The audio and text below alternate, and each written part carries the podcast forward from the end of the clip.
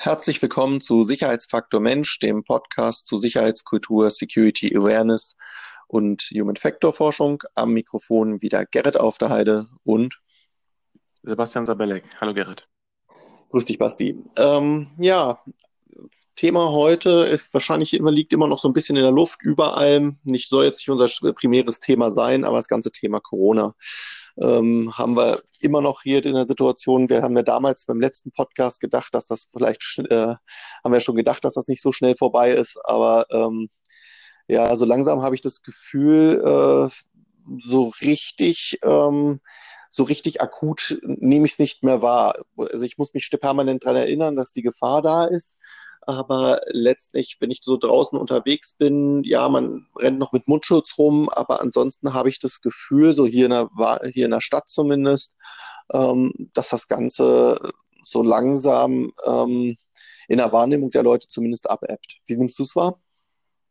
Ja, absolut. Die große Corona-Zeit jetzt erstmal ist vorbei, aber ähm, auch die Zahlen sehen gut aus, aber es ist ja, wir sind noch, noch lange nicht über den Berg, es ist unklar. Aber ähm, ja, die Masken verschwinden langsam, aber es wird ja jetzt schon versucht, gegenzusteuern. Auch in öffentlichen Verkehrsmitteln sind jetzt schon fast die Hälfte der Leute inzwischen ohne Maske. Jetzt wird schon versucht, ein Bußgeld da äh, einzuführen. Man weiß aber gar nicht, wie die Kontrollen sein sollen und, und, und. Also wir müssen mal gucken, wie es weitergeht, ähm, ob es eine zweite Welle geben wird oder nicht. Momentan habe ich aber auch so das Gefühl, dass alle es lieber schnell vergessen wollen und zum früheren Alltag zurückkehren wollen. Ob das möglich ist, wird sich zeigen.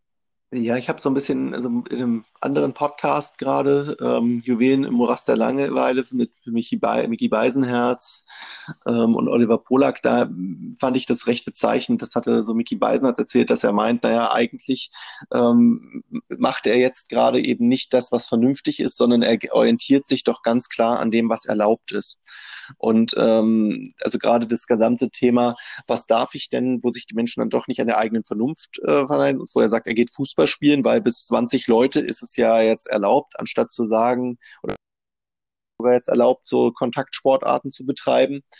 Und ähm, obwohl er eigentlich weiß, naja, eigentlich ist es keine gute Situation, man sollte es besser erstmal noch eine Weile vermeiden, das Ganze. Trotzdem findet diese Vermeidung nicht statt und man orientiert sich dann doch ganz klar an an dem autoritären System, also an äh, den, den klaren Regelungen und Sanktionen, das und das darf ich, also ist es erlaubt, also halte ich mich daran, anstatt selbst zu überlegen, ich minimiere halt das Risiko weiterhin. Das fällt mir gerade so ein bisschen auf, dass sehr stark darauf geguckt wird.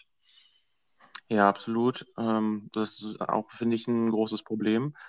Ähm, diese Vorgaben, dass es gibt dann eine Scheinsicherheit oder was, an dem man sich festhalten kann. Klar senkt es auch die Angst. Aber ähm, ob das wirklich der, der goldene Weg ist, weil hier in Deutschland haben wir es ja zumindest immer versucht, dass immer an die Mündigkeit der Bürger appelliert wurde, dass man selber das auch einschätzen soll. Ähm, klar muss es dann auch irgendwo Grenzen geben und Vorgaben, aber um sich an denen zu orientieren, ist immer schwierig und äh, man weiß nicht, äh, was da optimal wäre und es hat sich ja auch äh, viel verändert. Nicht nur haben die Ministerpräsidenten alle was anderes gesagt, auch wurden die Werte jeden Tag anders gesagt. Am Anfang ja. waren es zwei Leute, drei Leute, Kleinfamilie, fünf Leute, zehn, dreißig Leute. Also es ist ein Versuch, das, dem irgendwie Herr zu werden. Aber das Allerwichtigste ist wirklich, dass jeder für sich das auch einschätzt und eine Verantwortung versucht zu übernehmen. Das sieht man leider manchmal eben nicht. Äh, klar, jetzt gab jetzt in Berlin ja diese großen Demos da am Obernhafen oder auch am Alexanderplatz, wo viel, äh, wo es viel Kritik gab. Sicherlich gibt es immer wieder so, so Fälle, äh, wo Sachen problematisch werden, aber ich finde insgesamt geht die Bevölkerung doch relativ gut damit um. Also es, es gibt ein Bewusstsein noch dafür, okay, das schwindet jetzt gerade, jetzt äh, ist natürlich, ähm, wollen es alle hinter sich lassen, aber erstmal habe ich schon das Gefühl, dass sich die Leute auch noch mit damit auseinandersetzen. Wie sehr und wie gut oder ob es besser geht, äh, kann man sicherlich diskutieren. Aber erstmal finde ich, dass äh, Deutschland damit gut umgegangen ist. Ja, ich finde es relativ spannend, auch so ein bisschen aus der Krisenperspektive, dass halt, also ich glaube, es wird immer in dem Moment kritisch, wo die ähm, Berichtszeiträume kleiner sind oder die, die, der, der, die Berichtsintervalle kleiner sind als der tatsächliche Erkenntniszuwachs. Mhm.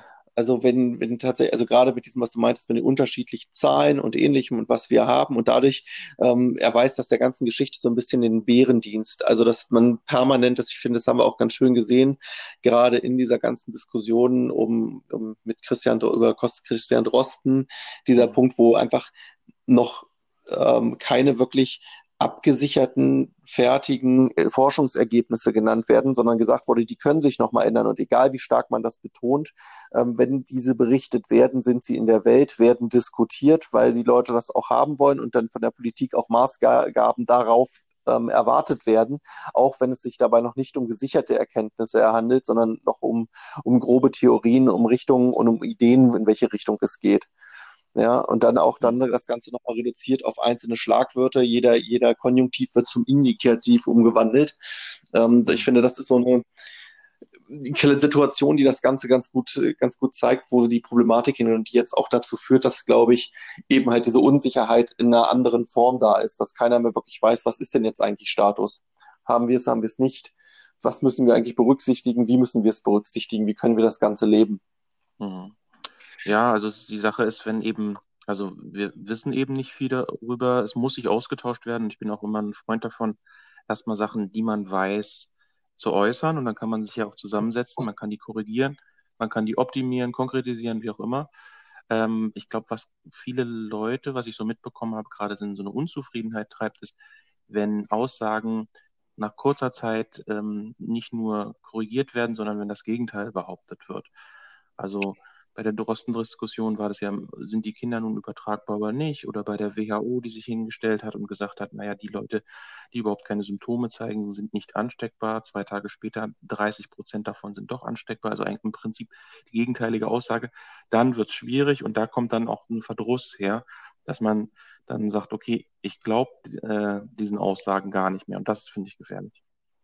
Ja, ich glaube, das, sind, das sind so, ist so dieser eine Aspekt, diese genau diese Frage, ab welchem Zeitpunkt ähm, ab welchem Zeitpunkt kommuniziere ich denn was? Das sehe ich immer wieder im Hinblick auch mit Cyberkrisen. Wann sage ich denn was? Wann soll ich, wann kann ich mich denn zu einer Aussage unter dem Druck, der auch besteht, Aussagen zu tätigen? Mhm. Ähm, wann kann, darf ich mich denn zu einer Aussage hinreißen lassen? Und die andere Problematik bei den Gegenmaßnahmen ist, finde ich, auch so ein bisschen, dass viel, dass man merkt, einfach vieles, was so auf so einer normativen Ebene geplant wird, ähm, in der Realität nur sehr schwer umsetzbar ist. Also ich merke es zum Beispiel bei bei meiner Frau, die irgendwo im Bereich Sonderpädagogik unterwegs ist, die Vorgaben, die dort für die Schule gemacht haben, die funktionieren auf PowerPoint. Die mhm. funktionieren aber nicht in einer, in einer tatsächlich im tagtäglichen, im tagtäglichen Einsatz oder genauso mit dem, mit dem Kindergarten, mit den entsprechenden Gruppen, dass die Kinder dann getrennt werden sollen von ihren Freunden und unter den, den Maßgaben und die sehen sich dann doch und die tauschen sich doch aus. Da das kriegt man auch nicht wirklich rein. Und da muss man, glaube ich, dann auch ein gewisses ähm, Maß an Realismus für die tatsächlichen Rahmenbedingungen, die wir haben, letztendlich einbeziehen. Und das haben wir halt auch immer wieder in der Informationssicherheit. Also, dass irgendwelche Maßnahmen definiert werden, die sich im Arbeitsalltag einfach gar nicht umsetzen lassen, weil einfach äh, die, die Prozesse, die Geschäftsprozesse komplett andere sind. Ja, das ist einfach eine Entwicklung. Also ich denke auch jetzt mit Corona ähm, und den Maßnahmen. Wir sind am Anfang, es gibt es erst seit ein paar Wochen oder Monaten. In den nächsten Jahren, muss man leider sagen, werden wir mit sicherlich besser umgehen. Und so ist es, glaube ich, auch in Unternehmen. Viel, wenn es Präsentationen gibt, viel bleibt in der Theorie stecken. Und in der Praxis muss man eben gucken, wie damit umgegangen wird. Und nicht nur von oben herab, sondern eben auch die äh, Mitarbeiter an sich ähm, sind da mündig und gefordert, um so ein System nicht nur aufrechtzuerhalten, sondern auch zu verbessern. Ja, ich glaube, das ist auch, das ist genau der Punkt. Wir hatten es vorhin schon Richtung Sanktionierung. Das ist eigentlich so der Fokus, den ich heute so ein bisschen mal ziehen möchte für die heutige Folge. Ähm, bedingt dadurch, dass mir in letzter Zeit ganz oft Anfragen kommen von Mandanten, von Kunden, dass es am Markt immer noch sehr beliebt ist, das ganze Thema simulierte Phishing-Attacken, ähm, die Überprüfung von, von Security-Awareness-Maßnahmen und ähnlichem. Ich sehe es immer wir hatten ja immer schon, schon häufiger, habe ich ja mal gesagt, es gibt eine ganze Menge Angebote am Markt.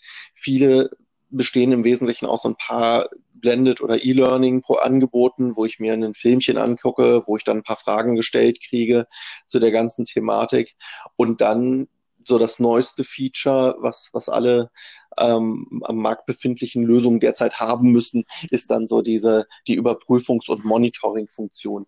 Und dieses Thema Monitoring und, und Überprüfung, da würde ich heute gerne mal ein bisschen näheren Blick drauf werfen.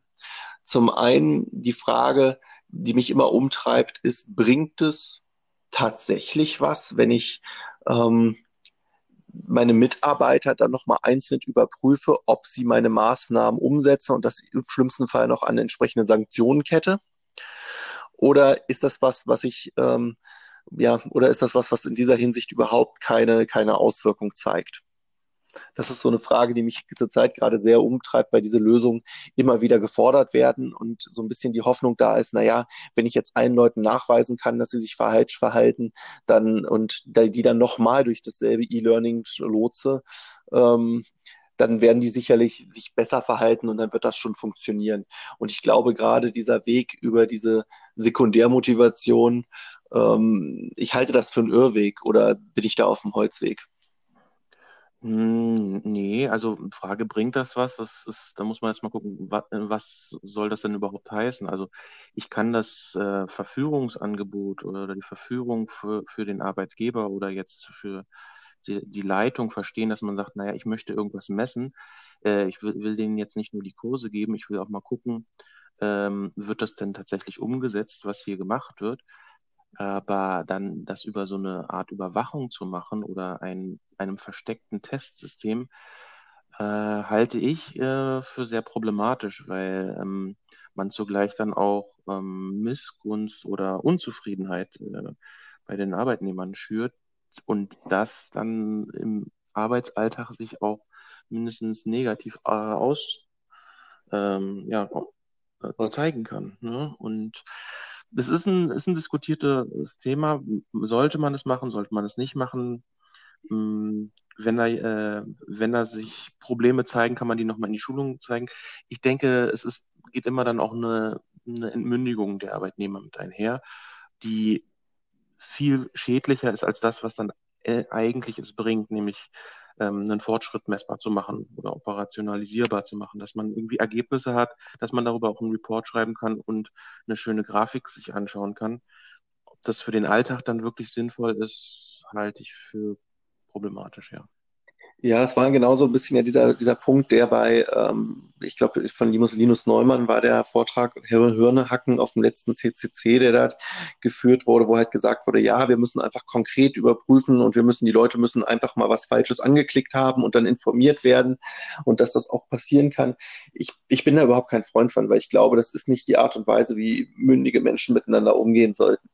Ähm, ich, also ich glaube, es ist durchaus wichtig ist die Frage, was man eigentlich überwacht. Also überwache, möchte ich die Funktionalität meines Systems überwachen, also meines Informationssicherheitsmanagementsystems, des ISMS. Wenn möchte ich überwachen, ob das letztendlich den Faktor Mensch ausreichend adressiert oder ob ich dort tatsächlich einen Handlungsbedarf habe oder möchte ich oder möchte ich das Mittel nutzen, um den einzelnen Mitarbeiter zu sensibilisieren, ihm im Gegensatz oder im schlimmsten Fall sogar ihn zu erziehen. Also da bin ich ja dann in so einem, so einem Graubereich drin. Da wird es, glaube ich, arbeitsrechtlich auch schon sehr, sehr schwer, was die hm. Zulässigkeit betrifft, wenn ich es aufs, Individu aufs Individuelle runterbreche. Oder wenn ich es halt nicht tracke, sondern nur fest, sondern dem dann einfach nochmal so, ein, so, ein, so eine Schulung verpasse oder so ein, so ein Schockerlebnis. Ähm, das, das ist nichts, wo ich, wo ich viel von halte. Ich glaube, man, das läuft bei mir schon, habe ich schon am falschen Ansatz angesetzt, sondern dann sage ich ja im Wesentlichen, meine Maßnahmen passen so wenig in meine Prozesse hinein, dass die meine Mitarbeiter gar nicht dazu motiviert sind, von sich aus diese Dinge durchzutun. Das ist, das geht ja von einem Menschenbild heraus aus, dass ich sage, naja, den Arbeitnehmer, den muss ich eigentlich mit, kann ich eigentlich nur mit Zuckerbrot und Peitsche für, führen, ja. Und nicht als mündigen Menschen, mit dem man ein gemeinsames Ziel hat, nämlich irgendwo den Schaden vom Unternehmen, vom eigenen Arbeitsplatz, vom, vom eigenen System einfach auch abzuhalten. Und wie gesagt, ich glaube, dass es durchaus diese Verfahren einen sinnvollen Aspekt bringen. Insofern, dass ich irgendwo so ein, so ein Benchmark kriege, dass ich sagen kann, naja, ähm, das, das passt oder wir haben hier ganz besonders große Probleme. Ähm, da sind wir alle, allerdings, ist die Lösung dann nicht notwendigerweise meines Erachtens nach ähm, dem Arbeitnehmer dieselbe Schulung nochmal vorzu, vorzuführen und ihm da irgendwas zu zeigen, sondern ich glaube, viel wichtiger ist es zu sehen, okay, wir haben hier ein Problem und dann eine systemische Ursachenanalyse durchzuführen. Ja, absolut. Also klar, rechtlich ist äh, Überwachung, Surveillance äh, sowieso ähm, sehr schwierig, aber wir beleuchten es ja gerade, glaube ich, auch ein bisschen auch aus psychologischer Sicht. Und wenn man da ähm, Leuten Phishing-Mails hinstellt oder guckt, ob die was Falsches anklicken, dann äh, kann das auch mit einer Bloßstellung einhergehen. Und für den, für den Einzelnen ähm, in seinem Arbeitsumfeld ist, äh, ist das absolut absolutes Gift. Ja. Und wenn man dann anfängt, ja, du hast ja da drauf geklickt, ich würde sowas niemals machen, da ähm, treibt man die äh, Leute eher auseinander und hat danach ganz andere Probleme. Ich habe da mal eine interessante Frage zum Thema Bloßstellung in diesem Zusammenhang. Ähm, weißt du, ob sich dieser Bloßstellungseffekt ähm, zeigt, äh, automatisch nur deswegen zeigt, weil das publiziert wird? Also bei jeder weiß es oder der mhm. CISO weiß es? Oder ist das auch Bloßstellung oder gibt es da auch so einen, so einen psychologischen Effekt, dass, sie, dass wenn jemand da draufklickt, feststellt, das ist nicht passiert, das hätte ich hätte nicht passieren dürfen, kriegt da so einen Schreck, hat das gemacht, hat den Fehler gemacht, ähm, dass er sich trotzdem irgendwie bloßgestellt fühlt, weil einfach er auf so eine Überprüfung reingefallen ist. Also einfach, ja. weil es ich auch immer so die Frage, na, natürlich, selbst wenn ich dem versichere, dass das anonym ist, ob es anonym mhm. ist, sieht er nicht, ja. Ja. Also wer diese Daten auswertet, gerade wenn ich so eine Misstrauenskultur schaffe, führt, führt, das, führt das ja auch ein bisschen dazu, dass ich genau in diesem Moment, ähm, äh, dass, dass ich in diesem Moment das Ganze auch äh, insofern schaffe, dass ähm, die Betroffenen sich denken, ja, wer weiß, wenn ich schon so überprüft werde, wer weiß, wie was die mir tatsächlich sagen, ja, ob sie mhm. nicht doch wissen, dass ich das war. Das ist ja einfach so ein, so ein, das misstraue ich ja auch unter automatisch ein bisschen meiner eigenen Führung.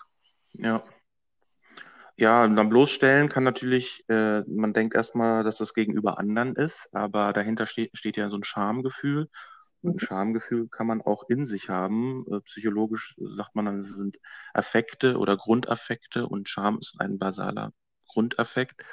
Und den kann man auch in sich einfach nur fühlen dass man vor sich selber beschämt ist oder das hätte ich jetzt von mir nicht gedacht oder ich weiß doch eigentlich, dass ich das richtig mache.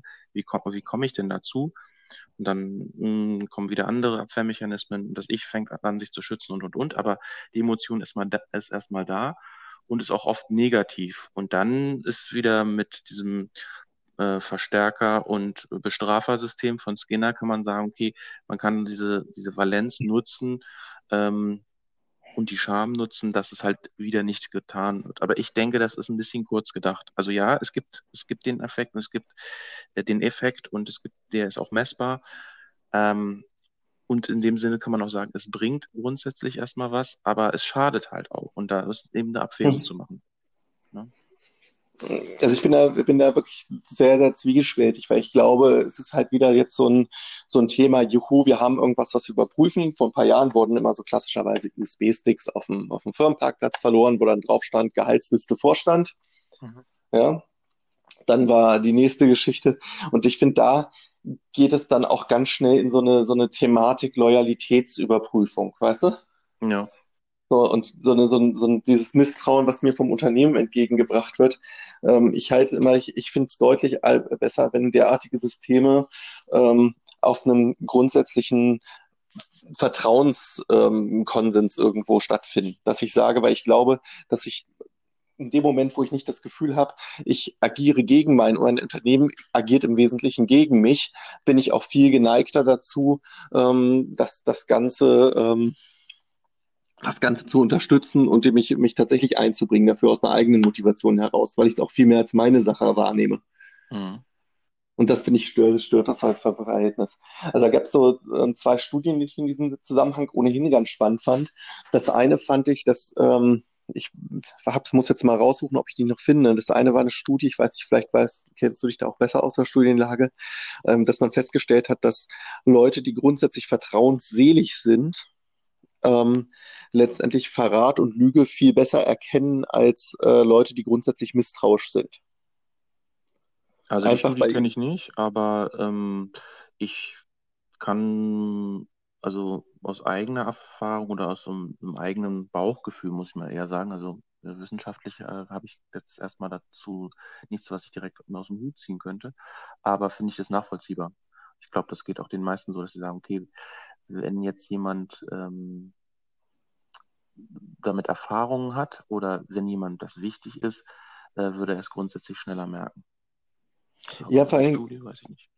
Also ich, ne, ich habe ich, also die Studie ging, bei der, der, die Kernaussage dieser Studie war, dass man gesagt hat, naja, wenn ich ähm, vertrauensselig bin, also vertrauensseligen Menschen, ist der Akt der Lüge fremder und wird mhm. deswegen viel besser detektiert als Leute, die ohnehin misstrauisch sind, die dann ähm, sich an, an einem, einem viel feineren, die dann einfach dadurch so, eine, so eine Perzeption haben, zu sagen, dass überhaupt überall zu wittern und es dann halt überall sehen, wo es nicht der Fall ist und dadurch halt das die, dieses Wechsel, dieser Wechsel im Verhalten, also so diese, ich sag mal, Lüge, Lügesignale einfach nicht mhm. mehr wahrnehmen.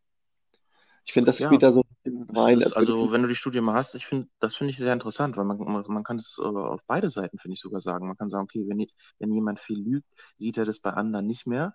Man kann aber auch sagen, wenn jemand viel lügt, projiziert er seine, sein eigenes Missbilligen in jemand anders rein und kann es da viel besser äh, attackieren und kritisieren. Deshalb unterstellt er erstmal allen, dass er lügt. Also hm, wenn ich so, so mehr ich drüber nachdenke, desto schwieriger finde ich eigentlich wie es denn dann tatsächlich ist. Man kann ja auch sagen, jemand, dem die Lüge fremd ist, der detektiert es leichter, weil es einem fremd ist, so wie du es gerade gesagt hast.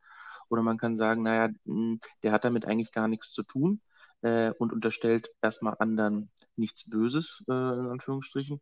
Und mhm. ähm, dem ist dann die Lüge so fern, dass er sie gerade nicht sieht. Also deshalb finde ich diese Studie total interessant, wie die das, auch wie sie es dann auch diskutieren, ihre Ergebnisse. Also was ich suche die auf jeden Fall. Hm. Eine andere Sache, die reinkommt, das war eine kleine Studie, die im Informationssicherheitsumfeld, ich glaube durch HECOM, bin ich mir jetzt aber nicht hundertprozentig sicher, ähm, durchgeführt worden ist. Da war leider Gottes eine sehr, sehr kleine Stichprobe dabei.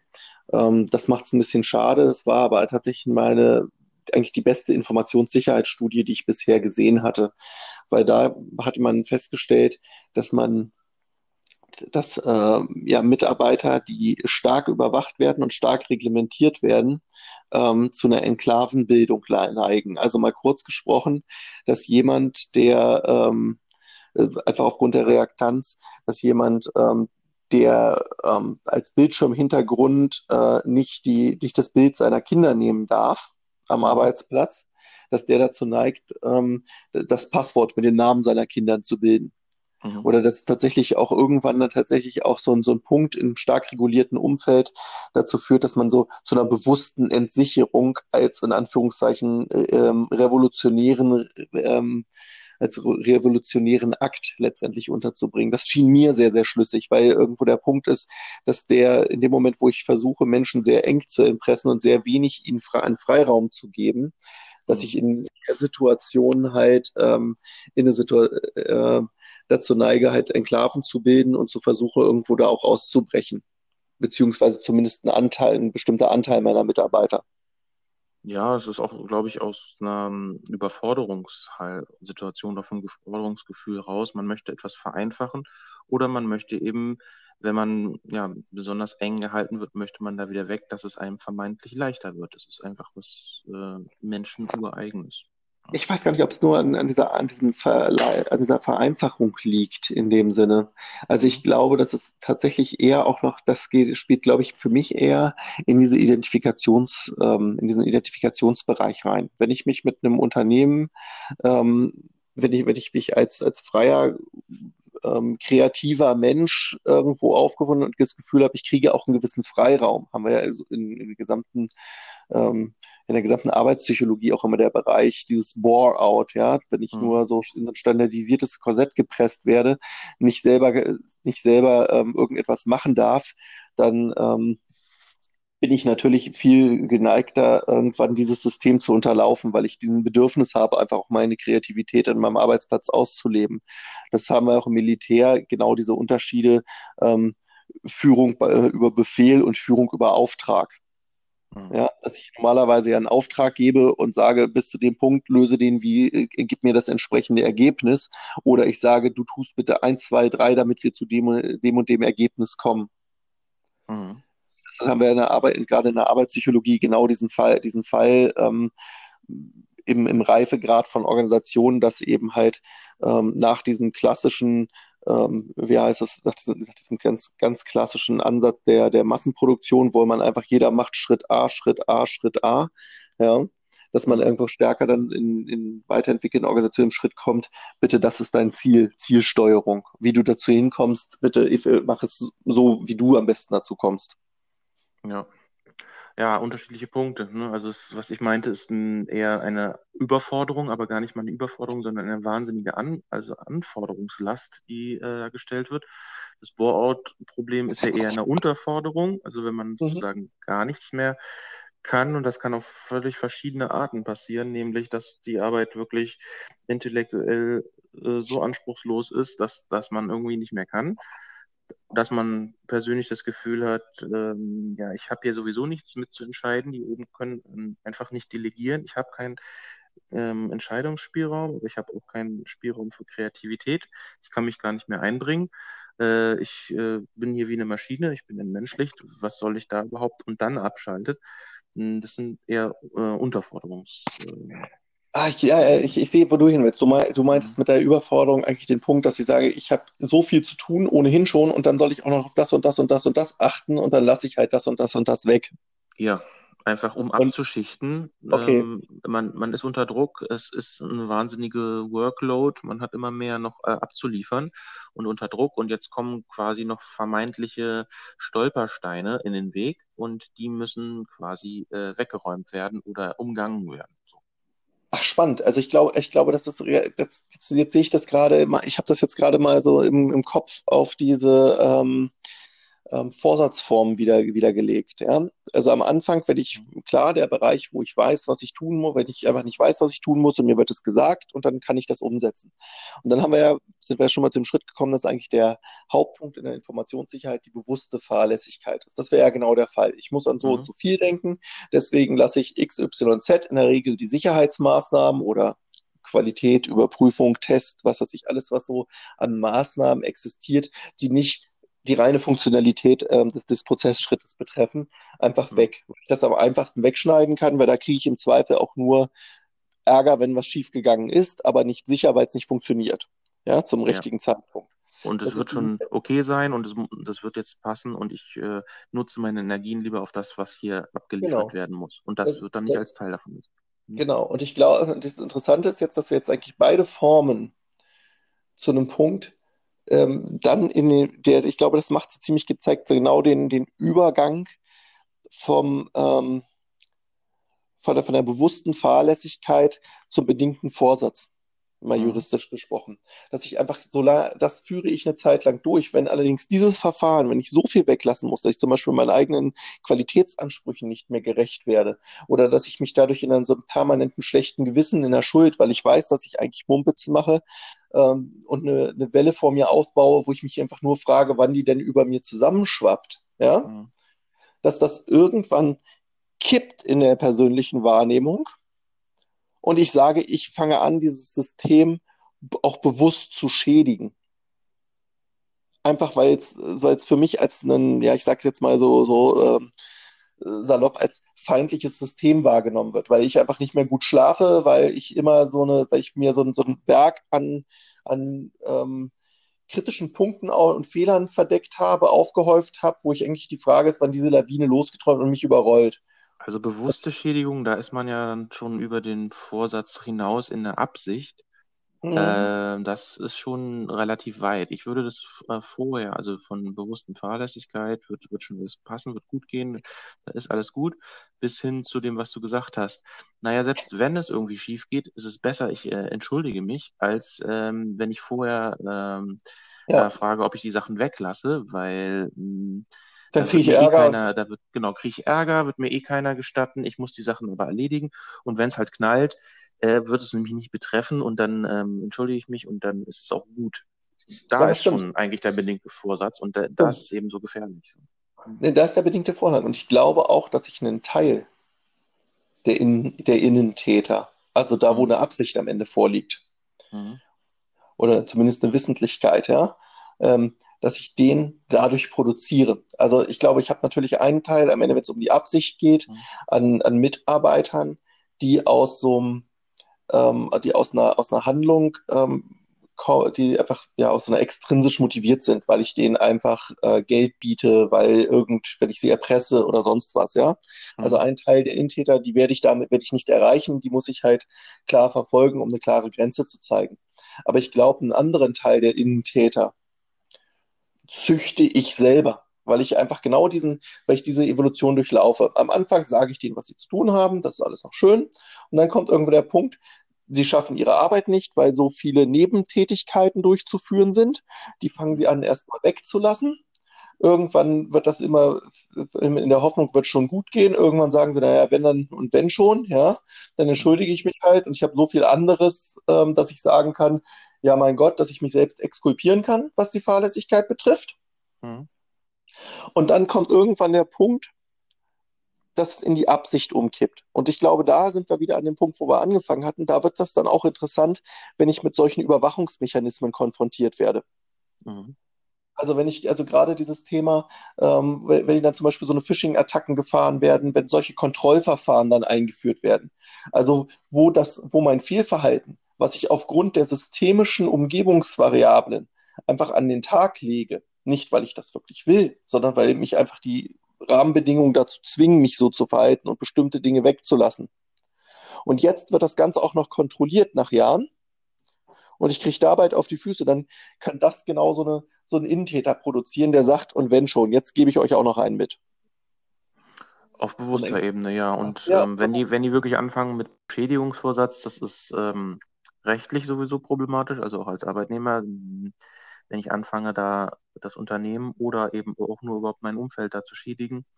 Das ist ähm, im, im, besseren Fall nur abmahnfähig, aber an sich kann sich dann ein Unternehmen auch trennen. Und also ein Schädigungsvorsatz ist schwierig. Und äh, psychologisch gesehen ist es ja was Destruktives. Das, und es muss gar nicht was mhm. Aggressives gegen andere sein. Es kann auch gegen einen selbst gerichtet sein. Es gibt ja auch viele das Problem der Autoaggression, die unzufrieden sind mit sich, mhm. mit sich und der Arbeit, mit der Arbeitsstelle. Das kann ganz, ganz unterschiedliche Faktoren haben. Und deshalb kommt da so ein destruktiver Impuls drauf nach dem Motto, das ist ja alles blöd und ungesund und schlecht für mich und deshalb will ich, dass das weggeht oder kaputt ist oder zerstört ist oder wie auch immer. Und das mhm. muss gar nicht, das muss gar nicht was Bewusstes sein. Das ist, kann ja, einfach ist, sein. Ähm, ja, sag mal. Ja, ich, ich finde spannend, weil ich komme eigentlich, ich kam da eigentlich eher so aus dem, aus, dem, aus diesen Konflikttheorien von Glasel, ja, dieses, mhm. Diese, diese Schritte von diese neun Stufen des, äh, also diese neun Stufen der, des, des, der Konflikteskalation, mhm. wo am Ende einfach dieses, ja, ich glaube, es ist so schön beschrieben mit gemeinsam in den Abgrund, ja, als letzte mhm. Stufe, ähm, wo einfach genau die Aussage ist, ähm, egal ob ich am Ende tot bin, Hauptsache der andere ist noch toter. Mhm ja, wo einfach so eine Eskalationsspirale irgendwann dazu führt, dass ey, ich habe so keinen Bock mehr auf meinen Arbeitgeber. Äh, klar werde ich entlassen, klar kriege ich da vielleicht auch noch eine Strafe für, aber dem gebe ich nochmal richtig einen mit. Ja. Ja, das, ja, das, wir, sind, das sind besonders krasse Fälle, aber die gibt es, mhm. aber es ist nicht der Regelfall, zum Glück. Mhm. Also auch bei Konflikten. Aber natürlich muss man dem auch äh, irgendwie versucht werden, Herr zu werden. Und da um, wieder mit diesen Phishing- und Surveillance-Mails oder Programmen oder wie auch immer, ähm, in den Fällen kann man darüber, finde ich, auch zumindest mal nachdenken.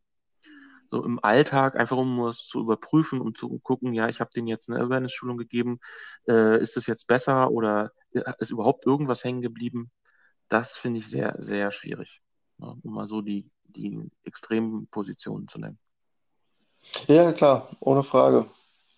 Also die Frage ist, wo setzt man ein? Also ähm, juristisch wieder gesehen braucht man einen Tatverdacht, einen Anfangsverdacht, einen hinreichenden Verdacht und einen dringenden Verdacht. So, wo ist die Grenze und äh, hinsichtlich was? Also bei einer Schädigung kann man sicherlich darüber nachdenken, wenn da irgendwo auch Straftaten im Raum sind oder oder wird es wahrscheinlich gehen, sowohl juristisch als auch, dass man es psychologisch äh, vermittelt bekommt. Und wenn da Gründe vorliegen, und dass äh, klar ist, dass es eine Ausnahme ist, eine krasse Maßnahme, eine Schutzmaßnahme, um den Betrieb vielleicht auch zu retten. Kann ja auch sein, dass es existenzbedrohend ist. Also da müsste man gucken, in welcher Graduierung man einsetzt.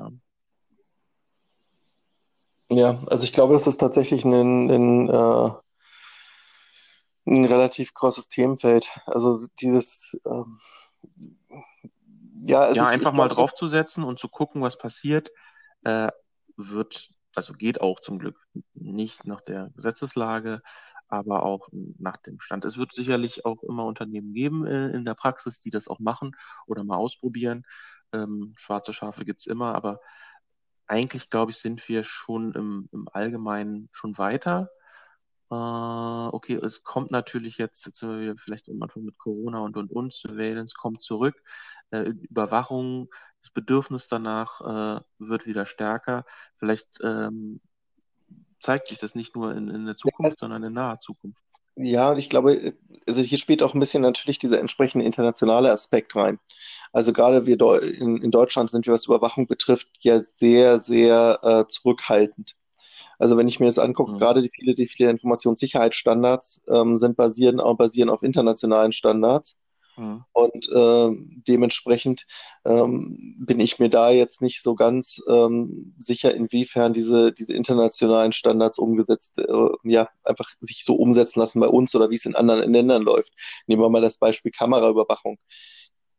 Mhm. UK ist es völlig normal für dich, dass hinter dir eine äh, Kamera ist und dich bei der Arbeit beobachtet. Ja, das ist irgendwie äh, ein, ein völlig klarer, äh, klarer Vorgang bislang gewesen. Ich weiß nicht, wie sich jetzt die EuDSGVO geändert hat, aber im Großen und Ganzen ist man einfach ein anderes Maß an Überwachung in anderen Ländern gewohnt. Ähm, zum anderen, hm, aber ausgesetzt würde ich sagen. Gewohnt ja, weiß ich gar nicht. Hm. Ja, okay. Also wahrscheinlich auch gewohnt, weil es mittlerweile, also wenn du durch London gehst, da kannst du dir ja danach dein Urlaubsvideo zuschicken lassen, ja, quasi. Ja. Ähm, Nichtsdestotrotz, ähm, ich, ich frage mich in diesem Zusammenhang halt immer, ähm, was muss ich eigentlich machen und was muss ich eigentlich, äh, was muss ich eigentlich monitoren? Und ich bin ein großer Freund davon zu sagen, ja, ich muss irgendwo die Effektivität meines Managementsystems überwachen. Mhm. Also ich muss irgendwo versuchen, ähm, eine Systematik zu entwickeln, wo ich sagen kann, funktioniert denn das, was ich mache? Oder habe ich irgendwo Probleme? Und ich muss das natürlich auch überwachen, ohne Frage, im Hinblick auf ähm, Informationssicherheits, ähm, auf, auf den menschlichen Faktor in der Informationssicherheit. Mhm. Von daher glaube ich, so eine Phishing-Attacke oder solche Attacken sind nicht grundsätzlich schlecht. Problematik, äh, problematisch wird's halt nur, wenn ähm, das darüber hinausgeht und dann mit so einer in Anführungszeichen Maßregelung einhergeht. Tun Sie dies, tun Sie das, sondern ich muss sagen, okay, hier müssen wir was tun. Anderes Beispiel siehst du zum Beispiel, ähm, ist immer so ein Klassiker, die Einschränkung von Berechtigungen. Mhm. Ja, jeder wehrt sich dagegen, wenn auf einmal ihm Berechtigungen genommen werden, äh, Zugriffsrechte auf Dateien oder auf ähnliches. Mhm. Und ich habe so gute Erfahrungen damit klarzumachen, das sind keine Berechtigungen, die dir nicht gegeben werden, sondern die deiner Rolle nicht gegeben werden. Mhm. Weil wenn jemand deine Identität glaubt, das bist nicht du, ja, aber deine Identität raubt, dann kann er alles, worauf du Zugriff machst, kaputt, äh, hat es kaputt machen. Und das willst du nicht, dass das mit deinem Namen passiert. Und da kriegt man dann ein anderes Maß an Einsicht rein. Sehr viel mehr, als wenn ich das einfach nur über eine Überwachung laufen lasse oder das einfach so wegnehme und sage, muss jetzt sein. Also gerade diese, die, die, die ähm, Kommunikation der Maßnahmen, warum etwas geschieht in concreto, ist, glaube ich, ein sehr wichtiger Punkt dabei. Auf jeden Fall. Und jemanden respektvoll und einzubeziehen, kostet natürlich Zeit und ist was anderes, aber ähm, es, ist, es ist auf jeden Fall wert. Also wenn man mit seinen Arbeitskräften und Fachkräften auch wirklich arbeiten will, sollte man die eben auch ähm, denen das Gefühl geben und die auch wirklich ernst nehmen und es denen auch zeigen. Ja. Und in so einer Phishing-Mail und wie gesagt, da sind wir beim Bloßstellen oder auch von, das weckt Unmut. Ja, ich bin auch, wie gesagt, auch überhaupt kein Freund davon. Ich merke bloß, dass es halt immer stärker ähm, gewollt wird, weil es natürlich eine schöne Zahl produziert. Mhm. Ja, das wäre vielleicht mal was für eine andere Folge, zu gucken, mit welchen, mit welchen Zahlen kann man denn tatsächlich mal arbeiten, ähm, um einfach eine Reporting-Fähigkeit für diesen entsprechenden Faktor irgendwie zu gewährleisten.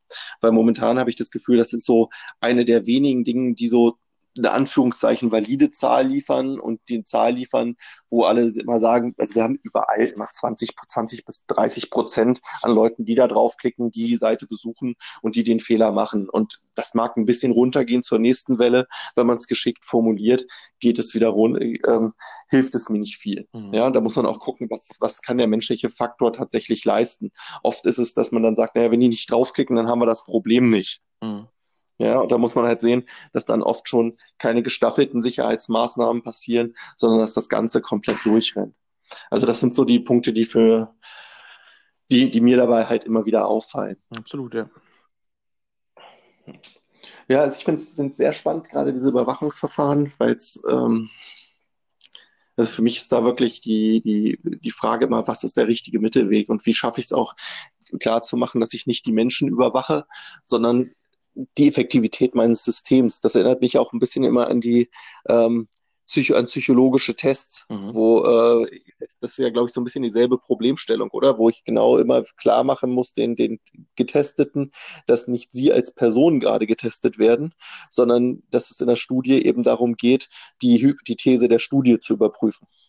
Ja, also Testverfahren, da gibt es viele Problempunkte. Ja, also das eine ist natürlich immer sagen, okay, es ist nichts Persönliches, dein Ich muss sich jetzt nicht schützen, sondern ähm, es geht um, um überhaupt über eine allgemeine Testung oder eine Erhebung. Ähm, und das ist, mhm. ist auch angstlindernd. Äh, ist, der Faktor Angst bei Menschen ist echt nicht zu unterschätzen. Und wenn man da ein bisschen die Luft rausnimmt, dann ähm, können auch viele auch authentischer aber bei den Tests auch antworten.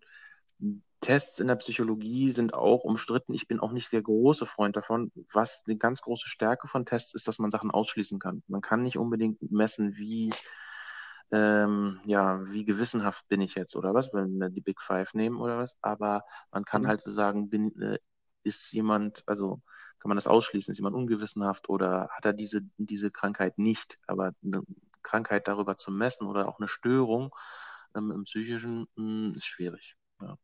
Also für mich persönlich. Es gibt aber trotzdem hunderte und tausende von zugelassenen Tests in Deutschland, die auch durchgeführt werden. Ja, ich meine jetzt gar nicht, ich glaube, ich habe das falsch, äh, ich, ich glaube, ich habe jetzt einfach den falschen Begriff gewählt. Mhm. Ich meinte jetzt gar nicht den, den Test der Einzelperson, sondern tatsächlich eher das ganze Thema ähm, Studien. Mhm. Also wenn ich, ich hab, wir machen zurzeit, ich begleite, begleite zurzeit gerade eine Studie, wo es um Usability geht und wo die große Frage ist, wie kriege ich ähm, wie, wie sorge ich dafür, dass sich die äh, Personen nicht getestet werden, sondern das ist klar, äh, oder mhm. nicht getestet, sondern nicht überprüft werden, sondern die, dass es vielmehr darum geht, eine, eine Hypothese zu überprüfen, ob viele Personen uns um die statistischen Daten zu erheben. Mhm. Weißt du, Diese, das klassische Thema, ich stelle dir zwei Fragen, ich führe dich jetzt vielleicht auch in dem Test etwas vor weil ähm, also das nicht wirklich ein Test Hypothese. ist, sondern eher ein Fragebogen. Und das ist halt dann genau, Items und dann wird das eben, dann gibt es dann die Likert-Skala oder man muss irgendwie es in irgendeiner Form mhm. einteilen, ob es ein Binär ist oder ein fünf Punkten oder was ja sehr immer moderner ist, ist sozusagen ein Strahl, was dimensional ist. Ähm, und dann kann man das auch statistisch auswerten. Das meinst du wahrscheinlich mit den Items. Ja, genau. Und ich glaube, das ist, das ist, glaube ich, vielleicht ist auch gerade meine, vielleicht zeigt sich jetzt auch gerade durch meine Unfähigkeit, diesen Unterschied vernünftig zu formulieren, in der Informationssicherheit gerade ein bisschen das Problem. Mhm. Dass wir die, die über, dass die Überprüfungen, solange sie durchgeführt werden als Tests, mhm. also um ein Individuum zu überprüfen in irgendeiner Form, ja. ja, in dem Moment ist das Ganze ein Problem. In dem Moment, wo ich sage, ich mache hier eine Erhebung, mhm. um eine oder um eine Studie, um eine Effektivitätsstudie oder Effizienzstudie meines ISMS letztendlich durchzuführen. Ja. Funktionieren meine Maßnahmen? Funktionieren sie gemessen an dem, was ich an Geld dafür ausgebe? Ja, in dem Moment halte ich das für sehr sinnvolle, sehr für sinnvolle Lösungen und Maßnahmen. Mhm. Und ich glaube, das muss man in der Kommunikation ganz klar trennen, um einfach nicht diese Innentäter zu produzieren. Ich glaube, das ist so ein bisschen das, was ich jetzt mitnehme. Das ist genau dieser Punkt, dass man diesen Punkt genau klar machen muss. Hier geht es eben nicht um einen Test in dem Sinne, sondern um eine Studie. Um eine Befragung. Allein von der Terminologie. Befragung. Meine Befragung ist, ist okay. ja ein wertschätzendes Gegenüber. Man befragt ihn, die Information kommt von dem Gegenüber. Und beim Test ist es ja ein äh, Runtermachen, ein Kleinmachen. Ich teste dich und guck mal, wie gut du überhaupt bist. Ja, eine, ja, genau, eine Befragung, um einfach statistische Daten zu erhalten, mit denen ich mein System bewerten kann hm. und die Funktionalität des Ganzen. Ich glaube, das ist ein interessanter Punkt. Ja. Also das ist das, was ich jetzt mitnehme, mitnehme auf jeden Fall heute, dass ich sage, okay, um diese ganzen negativen Aspekte zu, zu nehmen, will ich das Ganze nicht als Test laufen, sondern als Befragung in dem Fall, um damit sicherzustellen, wie weit läuft das Ganze denn ab? Wobei die Frage ist es eine Befragung, selbst wenn ich so ein, so ein also gerade bei, bei psychologischen Studien, da wird ja meistens, äh, wird ja auch oft nicht das, was man eigentlich herausfinden will, genannt. Mhm. Ja. Also ich will ja von, also nehmen wir mal so diese, diese ganzen klassischen Experimente, wo den Leuten gesagt wird, wir wollen überprüfen, wir wollen X überprüfen genau, und eigentlich Legende, geht es auch. Ja, diese Leg mhm. Legende, genau damit man quasi, wenn Leute was beeinflussen wird, dass, dass man erstmal die Konzentration darauf setzt und dann mhm. wird eigentlich das Eigentliche getestet. Äh, das ist dann so ein Nebeneffekt. Ne? Und ja, dass da möglichst wenig, Test, wenig Artefakte, wenig Störfaktoren drin sind. So. Genau, das ist äh, genau der Punkt, dass die Leute nicht genau dann schon vorher wissen, aha, jetzt achte ich aber darauf, jetzt klicke ich hier drauf. Mhm. Und ich glaube, das ist der wichtige Punkt, dass man das wie so eine, deswegen sagte ich eben, allgemeine Studie durchführt. Mhm das, das muss man halt auch klar machen, dass ich, ich kann es dann legendieren, mhm. aber ich brauche halt was, was nicht auf das Individuum abzielt, sondern was in der, in der gesamten Breite mir, die, mir, mir eine Effektivitätskriterien für mein ISMS darstellt, um zu sagen, hier läuft es nicht, hier müssen wir nachsteuern und das läuft in der Breite nicht und nicht nur bei einzelnen Individuen. Ja. Ja, super. Ähm, ich würde sagen, damit können wir es eigentlich für heute belassen. Ja, haben wir doch wieder einiges geklärt und uns klar gemacht. Für mich doch was mitgenommen, ja. Und ähm, dann würde ich sagen, bis zum nächsten Mal. Ja, gerne, bis zum nächsten Mal. Allgemein nochmal an alle, wir freuen uns über Feedback.